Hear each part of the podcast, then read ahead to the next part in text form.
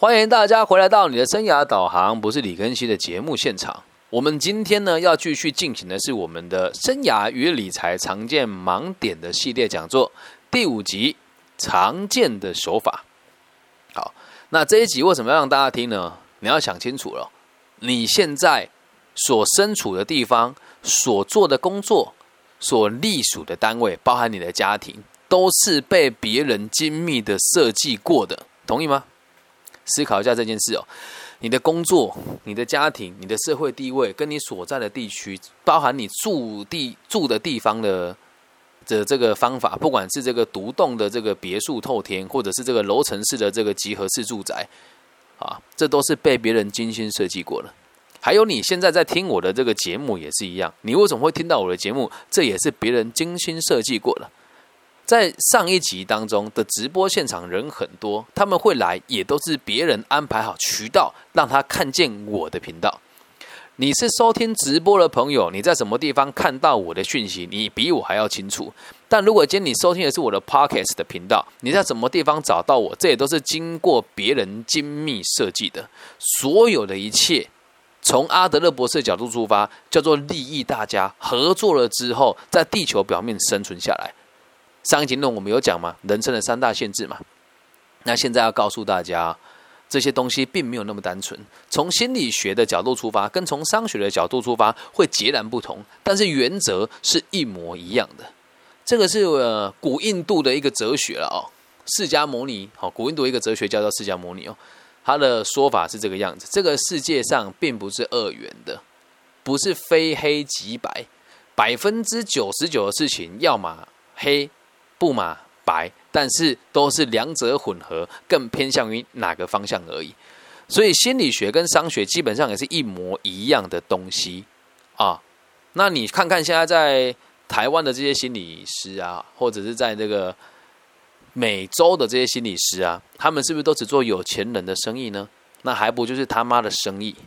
对吧？那你说商人为什么他的东西你愿意买啊？也就是因为他掌控了你的心态，掌控了你的想法，掌控了你的逻辑。但是多数人都没有这种认知，所以这一集哦，请大家分享给盲目消费的朋友，请大家分享给不知足的朋友，请大家分享给在大企业里面就感觉不到自己价值的朋友，又或者是那些很仇视我的人。为什么大家仇视我呢？因为我影响了某些人的商业架构。这一集送给这些朋友，让你们听一听哦，活得清楚，活得精彩，就可以活出自己的滋味。但要怎么样做到这件事情，必须得先理解这套制度是怎么产生的。我们先讲常见的手法，一开始都是从教育开始的。全世界每个地方的教育都是差不多的啦，不要跟我说什么某些地方比较进步，那都是骗人的哦。来，会从教育让你设限你自己，说穿了，最后老师帮你打那个分数，不就是设限你吗？你真的以为读书可以找到成功的人生呢？别傻了，读书不会给你成功的人生呐，他只会给你一份，他只会给你一个不错的工作技能，但离你成功人生还很远哦。那我们都已经习惯在孩子几岁的时候就该学什么东西。以我女儿为例的话，她现在才小班升中班，已经有办法去算小小学一年级的一位数的加跟减。那现在他的算术已经可以算到七八十左右了，双位数也开始学习了。那到底是谁告诉你在台湾这个地方一定要这样子循序渐进的学习呢？我们会让大家建立成是，我们得符合这样子的需求才叫做是天才。所以从教育就开始设限我们了。为什么学习要从这个中文啊、英文、数学、地理、历史把它拆开来学呢？为什么不能放在一起教呢？这都是有原因的。好，继续往下看了。如果我们只是为了达到考试的分数，你根本就没有机会去尝试错误，一直到你毕业以前。我个人觉得小弟我非常幸运，在学实习的时候，我就总是在尝试错误。我做了很多很愚蠢的事情啊，但是前提是 I don't give the fucking shit，我根本就不在意我的成绩。我的高中老师最喜欢恐吓我是：你再这样下去，我记你过，你就没有大学可以读。来，听清楚了。我就算他妈的高中没毕业，我也可以考大学，管道很多啊。所以在那时候，他们给我们的教会让我们变成是，我愿意用符合他们的方式来得到他们的认同。这是我们从毕业以前都得面对到的人生。每个爸妈都会跟你讲说：“哎呀，成绩不重要，但起码毕业吧。”就这一句话就活在这个框架当中了。一定有人会问：“哦，现在你鼓吹大家不受教育吗？”倒也不是这样。那我本身有没有大学学历？有啊，我今年还要去念硕班。那你说老师都没有，你干嘛念？记住啊，我们要跟别人合作，看清楚他，了解他的制度，与之共存，而不是去破坏他。要破坏他，有那么容易吗？而且破坏了之后，对你有好处吗？所以我们要在固有的制度当中，慢慢的影响下一个人，这样能够理解吧？好，再回到这边，我们来讲这个所谓的限制是什么？读书其实是最轻松的事情呢。为什么？大家都觉得读了一个好成绩就会有好的工作，好的工作就会好的收入，好的收入就可以买车买房，买车买房就会结婚生子，结婚生子之后，小孩就会独立，就会供养你，然后你就可以退休了。我现在可以讲这么顺，我的天哪！但这个事情真的会那么简单吗？你透过读书所得到的这个成就，真的有这么好吗？读书很轻松诶，为什么？这当中虽然有竞争，但不会有对立嘛。今天你考第二名，第一名也不会怎么样啊，然后也不会有太多的斗争啊。了不起就大家分出一分两分，在互相讨厌而已嘛。那这里的互相攻击，最多就在班上里面互相谩骂，也不会说跟你拼身家嘛。那还有一件事，也不会受到疫情的影响啊。这个世界再怎么变动，成绩打出来就是这样，我们就可以去符合彼此的需求，然后让自己看起来好像很不错一样。但要探讨一下，每一个人对于人生的根本需求啦。前面几集我们有提到过，以个体心理学角度出发，我们每个人的目标都是被人家关注，同时有能力去影响大家。那你要去想，读书有办法解决问题吗？在台湾的公务人员考试考上了之后，不就解决了一半你人生问题吗？在台湾的公务人员，如如果你考的是高考，高考通过的话，一个月薪水大概就四万七千块左右。哎，结束了，在台湾四万七千块一个月，你很好过生活了吗？对吧？但是除了这个方式，还有哪一些用读书可以达到良好的工作的管道呢？其实少之又少，但也还是有啦，这样能够理解吧？所以第一个阶段是我们都受到教育的限制。好。然后我们再往下看哦，我们之我们之所以受到教育的限制，会让我们我们受到教育限制，会让我们忽略一件事情，就是让我们忘记我们原本要追求是什么。从个体心理学角度出发，我们的目的都是让别人关注我们，并且对别人有正面的影响嘛。好，那现在为什么我们会愿意为了工作去卖命，而不是去想我对这个社会有没有贡献，而不是去想我有没有办法去帮助别人呢？有的人说我工作是为了钱，不是为了理想，更不是为了生存。诶，但是说穿了。都是生意啦，都是生意啦。你工作就只是为了生存呐，不然你要钱干嘛？但我我们如果在以个体心理学角度出发，我们工作就是所谓的和人类合作，并且在地球表面活下去嘛。那什么时候变成我们都会认为工作是为了钱，钱要拿来退休呢？有的人就又会讲说，这个举例好像不大好。如果没有钱，老师你愿意吗？啊，那就问题了。我跟你聊天，我收费，通常不是我强迫你收。一般的心理师跟咨询师都是强迫你说钱付了他才说话，但我不是。我跟你聊完了之后，你经济能力负担得起，你再付钱给我，是因为我对你的生活先有了贡献，你才会反馈给我啊。这能够理解吧？那我们继续往下看哦。我们现在的每一份工作所所在的地方，基本上都是一门生意。你现在听我的节目，也就是一种生意啊，只是变现的方式不一样而已啊。你听我的节目有没有收入啊？你会给我钱吗？可能不一定会。对吧？那我要怎么样透过这个节目赚到钱呢？会有更多人听到了我的言论，去告诉他的老师，去告诉他的上司，或者他本身就是企业主了。他认为这个言论对他的员工是有帮助的，于是他会花钱请我去帮他的员工做训练。那还不就是一门生意吗？所以对人有贡献跟钱也是有关系的哦。对人没有贡献，钱不会滚到你口袋里面。有一句话是说，亘古名言啊啊，最难的事情就是把我的想法放进你的脑袋。把你的钱放到我的口袋，那说穿了不就是你对你得解决他的问题吗？好，那为什么到现在我们工作都没有这种概念，就变成是我上班只是为了赚一份薪水，朝九晚五，然后九九六等死，然后甚至会引以为傲在大企业大企业里面当个行尸走肉的工作僵尸，那就要从工业革命讲起了。哇，这个前置做了够久了吧？请大家耐住性子哦。说真的，三日不读书，便觉面目可憎。接下来讲的内容取材于西敏斯的这个田与权利，然后也要告诉大家啊，现在在各种自媒体上面，大家都说哦，我们有很多管道做学习啊。三日不读书，便觉得面目可憎。但是如果你读的书是面目可憎的人写出来的呢，那你读的书就是一点帮助都没有了。所以本频道提供给大家的都是经验过我人生的个人的想法，然后融合自己吃过的亏，融合自己追求过的目标，所得出的最好的，我认为最有质感的一些内容，提供给大家。我们从工业革命讲起哦，来，大家有没有想过，为什么我们会有这么壁垒分明的社会阶级？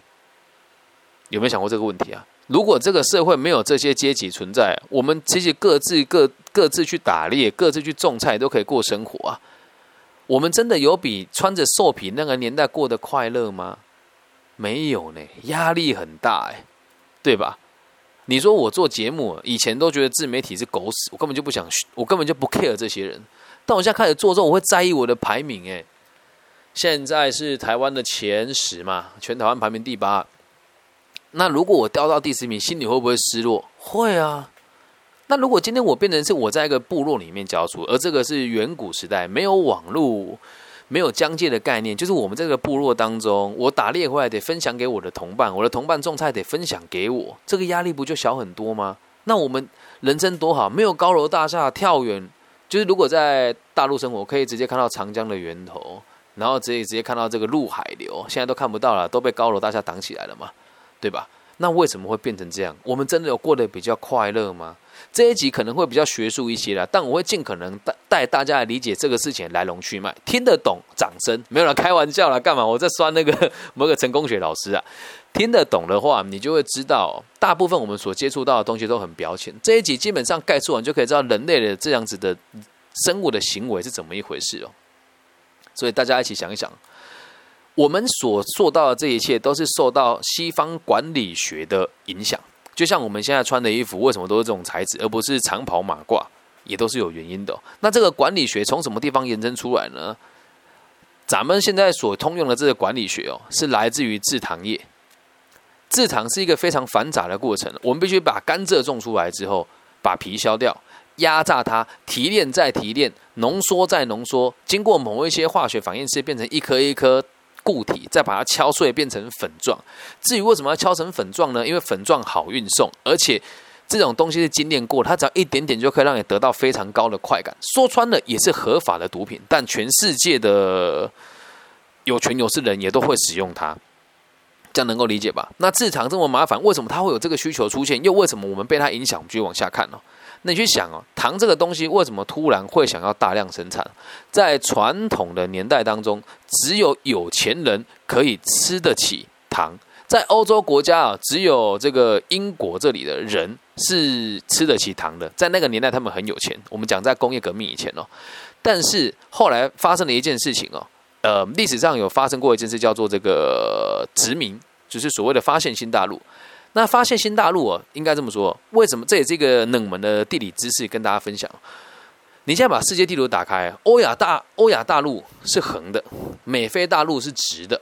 啊，这边这一集，如果你家中有高中生或是初中生哦，把这一集讲给他听，基本上他对这个前几个学期的期中考就可以考六七十分了哦。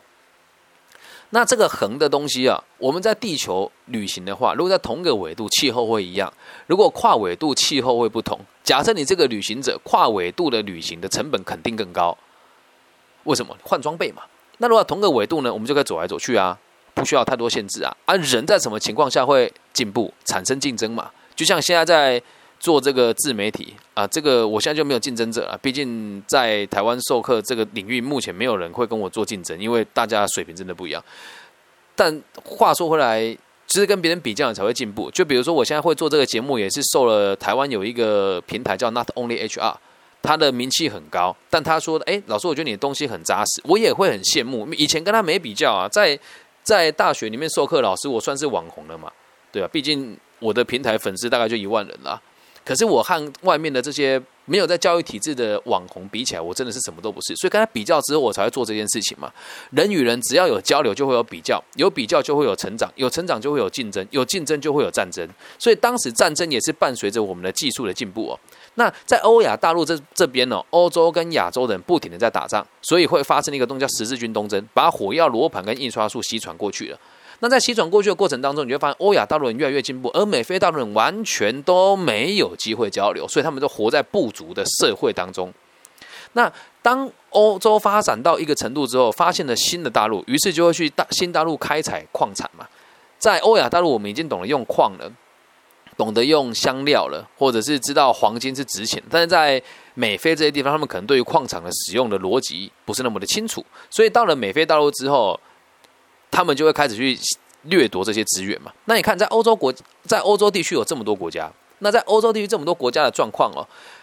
嗯英国人是最有钱的，其他人都跟英国人有一大段非常大的距离。假设你在也在这个地方，我们把每个国家当成一个人好，这个村庄里面英国人最有钱，就他最有钱，他有五亿人民币，然后两栋这个小区，然后有好几好几好几英亩的这个土地。那其他人呢，都只能每天吃吃土豆啦，吃吃白米饭这样。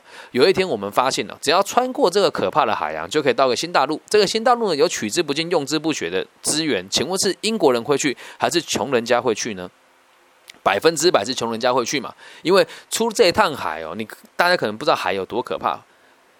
他们的认知是会有海怪啦，会有这个黑死病啦、传染病啦，然后这个风向不佳啦，还有也不知道我们这个行情会到哪边。但那个年代没有人知道地球是圆的嘛，所以就会有很多穷人家去冒险。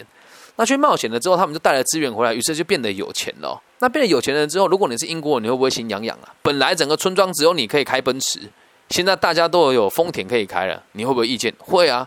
这时候怎么办呢？你再去跟他们一起竞争开发新大陆有意义吗？没有，人家过去该占的都占了，你过去能拿人家怎么样？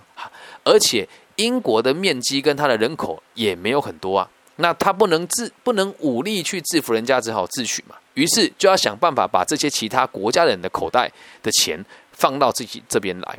他就想到，那我不如透过制糖来跟大家做交易。以前只有英国人跟有钱人吃得起嘛，那我不如大量的生产糖好了。你去想一下啊，糖这种东西可怕在什么地方？它跟奢侈品是一样的，你不吃糖也不会死啊，就跟你现在不穿名牌也不会死一样了。可是大家都还是要穿名牌嘛。像我们台湾的八加九有没有？就很喜欢穿那个假的 GUCCI、假的 LV 那些东西哦。这个就是所谓的奢侈品。那一次现在把它听完啊，学问没有那么简单。我要让大家知道来龙去脉是什么。如果你今天不听，就活该你一辈子被社会阶级压榨，理解吗？这个不是重话，也不是讲不好。活该是你过得开心啊！活该是你如果过得不开心叫活该。但如果你过得开心，基本上这集你也不用听了，因为无知才是快乐的啊！好，我们继续往下看哦。所以啊，这那时候英国没有那么多钱，没有那么多人口可以再去做这个所谓的开发嘛。于是他就想办法，我要让别人愿意买糖来吃。那你要想哦，大家有钱人都用了，你身边的名门望族也说这个东西好，那你不就会？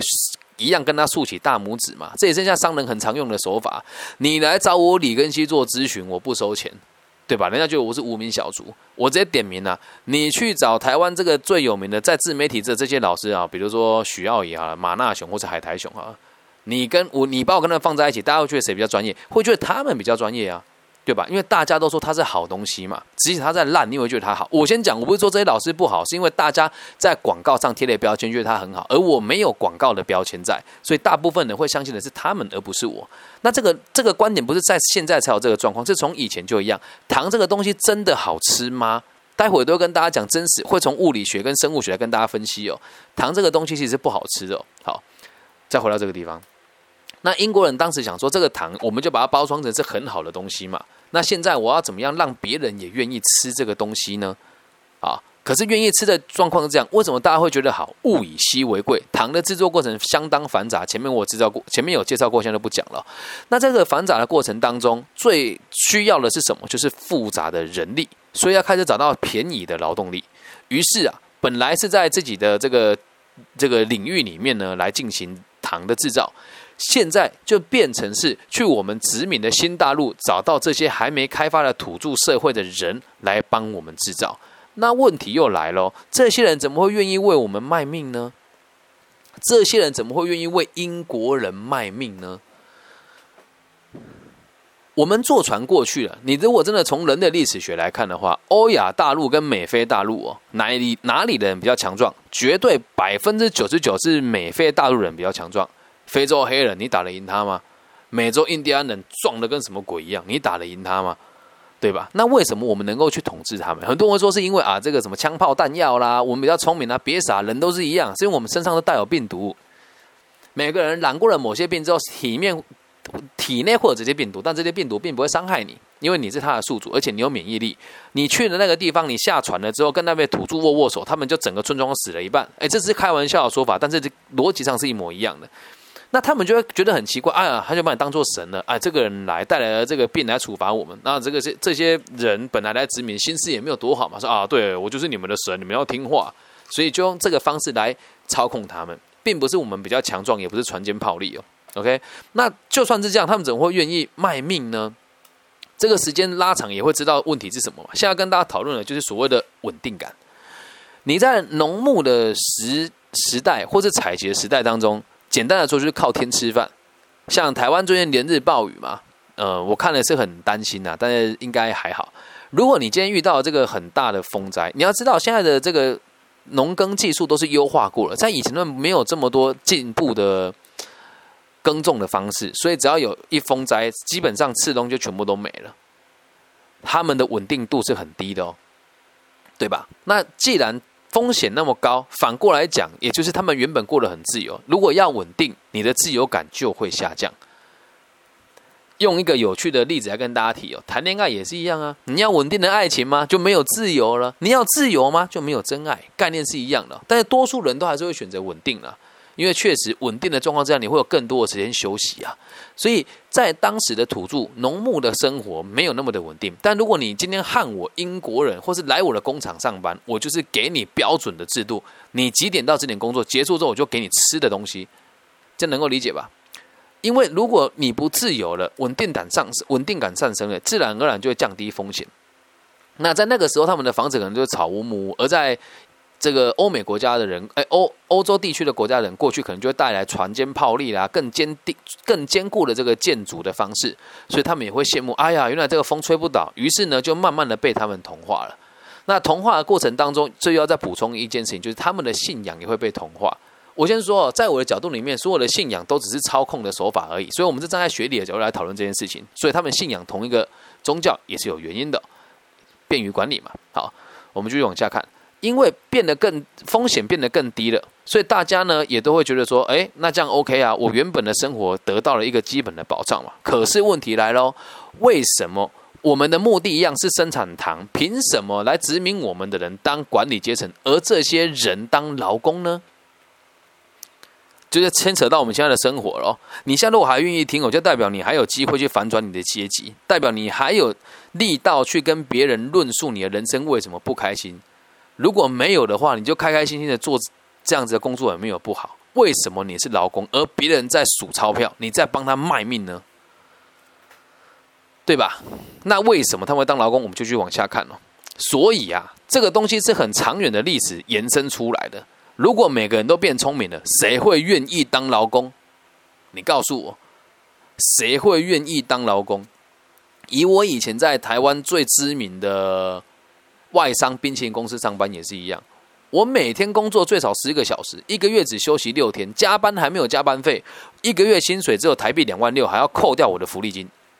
办公室里面那一些翻翻资料的、下下命令的、写写考核表的，每天朝九晚五，一个礼拜休息两天，见红就休，薪水四万八。那你说啊，如果今天你脑袋不转变的话，还不就一样？跟我当时是没有改变的。看懂了之后，你才能够去追求你想要追求的生活是什么。现在我们就来思考，为什么我们会当劳工呢？长久的发展下来哦，就连教育的制度也都是一样，不能让大家太聪明。所以只要让大家专精一到两个专业就好了。我们如果以糖的角度来讲，生产、采收，然后榨汁、成型，然后这个研磨、包装、出货。随随便便中了七个部门了，如果这七个项目你都会，你还会甘愿当个劳工吗？肯定是在隔壁开间一模一样的工厂嘛，换你数钞票，换别的笨蛋来当劳工嘛。而我这边讲笨蛋是当时他们的想法，现在这个制度已经很死了。我现在也是笨蛋，我也得靠这个生活差，才靠这个逻辑才办法生活。好，我们继续往下看哦。只要让大家只专专，只要专精一个专业就好了。那你看看哦，你的专业是不是也就只有一样而已呢？想想很可怕哈，你是不是也只拥有一项专业呢？你从小学、初中、高中、大学，或者是从这个五专、科大、四技、二技、高职，还不就是一个人一项专业吗？全世界都一样啊！这套制度到现在还在残害我们。啊，你说老师讲那么多，你要推翻他吗？我没那么伟大，我只让大家知道，如果哪一天我也可以在资本世界里面取得一席之地的话，我就可以让这件事情不要继续被延续下去啊！你真的要剖开来看，这个世界的所有的奢侈品都是很黑暗的耶。你就像啊，我们穿的这个很知名品牌的球鞋，一双在市面上买啊，你台币大概七八千跑不掉，在当地的劳工一个月的薪水不到台币一万块。一个月只休息一天，这个制度到现在都还在执行啊。所以像你我这种能够坐下来听听 podcast，然后在这边讲讲自己的立场，匿名去批评某些世界大事，也都是被这个制度所保护的。很多对世界没有贡献的人，现在还领着还不错的薪水啊。所以这套制度是需要被改变的，这样能够理解吧？所以当时他们就认为哦，那我们只要让人家有一个专业就好，也就延续到了现在。所以学坏了以后。就知道，如果员工来了，当时就说我只能让他学一个专业，而现在就是我只能让一般的民众只懂一个专业就好，因为他就不会把阶级往上攀升嘛。那再回到当时那个时代哦，如果你开了这个制糖的工厂，也懂得很，也懂得计算了之后，来会计学哦，固定成本不变的状况之下，该怎么提升产量？固定成本不变的状况之下，该怎么提升产量？我不知道大家会计的水准到哪边，跟大家分享一下会计的基础概念。什么叫做固定成本？也就是你开了一间工厂，丢进去之后不会再变动的成本，比如说厂房啦、机器啦、每个月的房租啦，不会变动的成本。OK，那什么叫变动的成本哦？呃，电费开多用多嘛，水费开多用多嘛，啊，员工薪资，哎，员工薪资算是固定的，因为你的时薪是固定的嘛，还有这个。这个原料都是所谓的变动成本，那固定成本的状况不变，要怎么样提升我们的生产量？就是二十四小时的轮班，这就是为什么现在在全世界各地都有所二十四小时的服务，尤其在台湾特别夸张。来跟大家宣传一下台湾有趣的地方哦，不管你几点出门，超商里面都会有新鲜的水果可以给你吃，有趣吧？好，那就是这个是这么来的。那如果你要二十四小时轮调，该怎么做呢？人。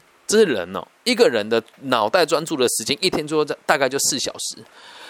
那如果扩张到是你的无意识的工作的话，一天最多大概就八小时。于是三班制就油然而生，也就是为什么我们现在上课上班会朝九晚五的原因。这个时段是人类的生理时钟生存最好的方式，所以管理阶层一定都是在朝九晚五工作，而剩下的人会轮班。你看看你每个产业是不是都是这个样子？从制造业、医疗业。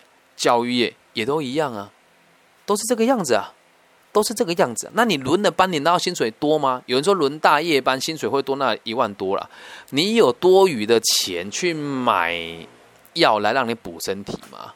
可是我们现在都习以为常，有的人还会很引以为傲，我说我很认真，我上大夜班，某种程度上你都在消磨自己的未来，这样懂吗？那如果从这地方再往后看呢？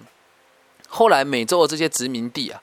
也就因为各地的交易跟殖民，经济就越来越稳定了。一个地方只要有人有交易，我们的这个经济就会变得复苏嘛，人民也开始变得有钱喽。好，又回到原点了。一开始这些欧美、欧洲、欧亚国家人去美美洲殖民的时候，他们的目的是压榨他们赚到钱，而现在是他们也真的赚到钱，当地民众也变聪明了。全世界历史都是一样的啦，劳工的薪水只会越来越高，除非发生战争了。懂吗？你现在看看东南亚的薪水，在我在职的时候，一呃，二零一三一四的时候，他们当地的工厂给的薪资，缝鞋子的这些女工，一个月不到台币五千块，现在大概都涨到一万，每个人的薪水都会慢慢提升了。不过这个又会牵扯到货币银行去，有机会有机会再跟大家提啊。哎呀，我的直播差点倒掉。OK，好，咱们继续哦。那像这些。这些原本被殖民的人也开始变得有钱了嘛，也开始慢慢的就不再穿这些以前土著的服装，开始穿这些他们会带过来这个所谓的这个丝质跟棉质的衣服嘛。那大家都变聪明了，我要怎么再一次的把钱拿回来呢？好，这时候奸诈的事情就继续发生了，手法是没变的哦。我只要再处再一次的找到大家的需求，再度的骗光你们的钱，那就好啦。那去想一想，有哪些东西是你每天都会使用的呢？网络嘛，对吧？食物嘛，有一种东西，我们始终没有摆脱它，是什么？糖。你就看你这个礼拜有没有碰到糖，这个也是一个很冷门的知识哦。在台湾哦，还有这个上海、台南跟上海这两个地方，很多的菜都会加糖哦。啊，知道为什么吗？当时这两个地方都有接受过其他这个国家的，就是所谓的洋人的这个交流，在这个交流过程当中，他们觉得糖很高级，所以就会把这个糖融入我们地方菜里面，也是这么来的哦。啊，这也是冷知识跟大家分享。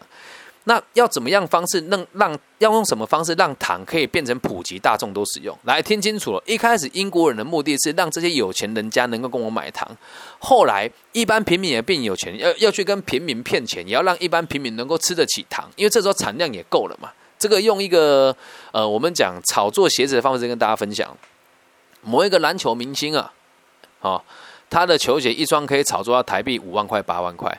但他们说，哦，这个球鞋很稀少，但一双鞋要在这个产线上开板出来，最少就是一两万双。他说市面上这五百双，那剩下的九，剩下的一万九千五百双去哪里了？都锁在仓库里面了。好，那糖这个东西也是一样哦，本来是因为它真的很稀少，物以稀为贵，但是已经被这些这个劳呃劳这些劳工已经大量投入了，老板也产出了大量的糖了。他这个糖呢，要为了控制市场，所以他也不能够全部都生产出来，需。那当时的状况也只有贵族买得起糖嘛？那后来变成平民也可以吃得起糖的时候，那我必须得让这个市场打开到平民之间。所以糖为什么后来会普及哦？就是要从这段历史说起了。我们接着继续往下看。民以食为天哦，所以要怎么样让糖能够在餐饮事业当中留下来啊？如果你要做餐饮业的话，也是一模一样。希望大家记住这个原则：做餐饮业要赚钱，绝对不是当那个最后一线，让人家看到你的餐厅。那个都会被财团控制，理解吧？你要做的是什么？掌握原料，掌握原料。那什么原料大家最喜欢呢？只要教会大家是糖就好，因为这个东西就存在嘛，盐也不差。但大家为什么喜欢吃糖？也是包装出来的嘛。那为那为什么大家会喜欢上糖哦？来听清楚了，当时哦，虽然环境变得好过了，但是多数的人呢，也都还是劳动阶级。那劳劳工最需要的是什么？就是热量嘛。糖的热量是很高的，所以很容易止饿。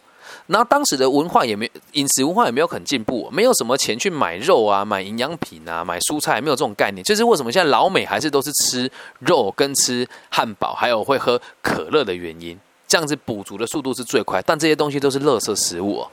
对，这也跟大家分享。如果你愿意的话，可以尝试看看。我现在也是做饮食控制，我的淀粉量摄取大概是一般人的五分之一到六分之一。在这样子的状况之下，你的身体会变得很健康。只吃原形的食物，因为你吃到的淀粉类大部分都是加工过的。所以像我们我们吃的这个白米饭啊，还有这个面呐，哈，什么大碗宽面啊等等的，都是加工过的东西，它都会对你造成很大的负担。那为什么你还是会吃？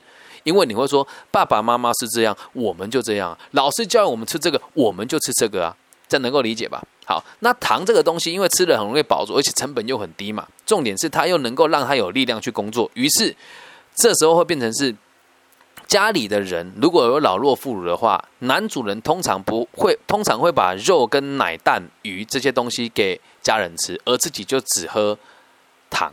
只吃糖或者喝有糖的东西，而且糖这东西也是会有一种，这也很妙。大家都说喝了很疗愈，那是别人告诉你疗愈啊。如果今天有人跟你讲吃屎很快乐，你也会觉得吃屎很快乐啊。我们所得到一切经验都是别人给我们的嘛，对吧？所以在大家都会下了班或者在下午的时候会喝一个会喝个甜的东西，一方面补充体力，一方面是休息。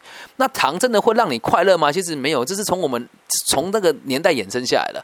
下午茶时间喽，大家可以放放下工作来喝下午茶。那喝下午茶的时候，是因为啊，甜的东西来了，我要休息了，所以我觉得甜能够达到我的心理舒压，其实根本就没有那个帮助，这样能够理解吗？那在这个状况之下，他会就会花钱买糖。你要想，哎，老师，你刚不是讲糖的成本很低？对啊，糖的成本很低啊，但是它能够变化的方式很多啊，所以在末端的售价可以加工成各种不同的东西嘛，糖果啦、茶啦等等的。那在那时候还发生了一件事，现在台湾这边就是所谓的这个手摇的这个。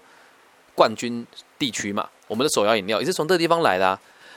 茶本来是不加糖的，后来传到了这个美洲国家，他们喝了之后觉得加了糖很好喝，就延伸出下午茶的时代。然后以前下午茶是皇亲国戚或者贵族才能够享用的，到最后是每个工厂的人都能够使用，所以会有一种我使用糖也感觉到自己变高级的一样啊。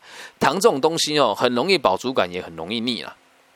所以很很多人只要摄取糖，就不用再吃饭了。在那个年代是这个样，或者是其他的饭可以吃的很少，那慢慢的就会变成大家愿意花钱来买糖吃，懂吗？啊，买糖吃一方面它成本低，二方面又可以暗示自己这个东西以前只有贵族吃得起而已啊。这样能够听懂为什么人会变成劳工，或者是一辈子为了钱而工作吗？你为了你买，像这个那个年代，你拿到钱之后花钱买糖，买的是一个下午的快乐。在台湾，一杯珍珠奶茶可以卖到七八十块，七八十块都可以吃一颗便当了。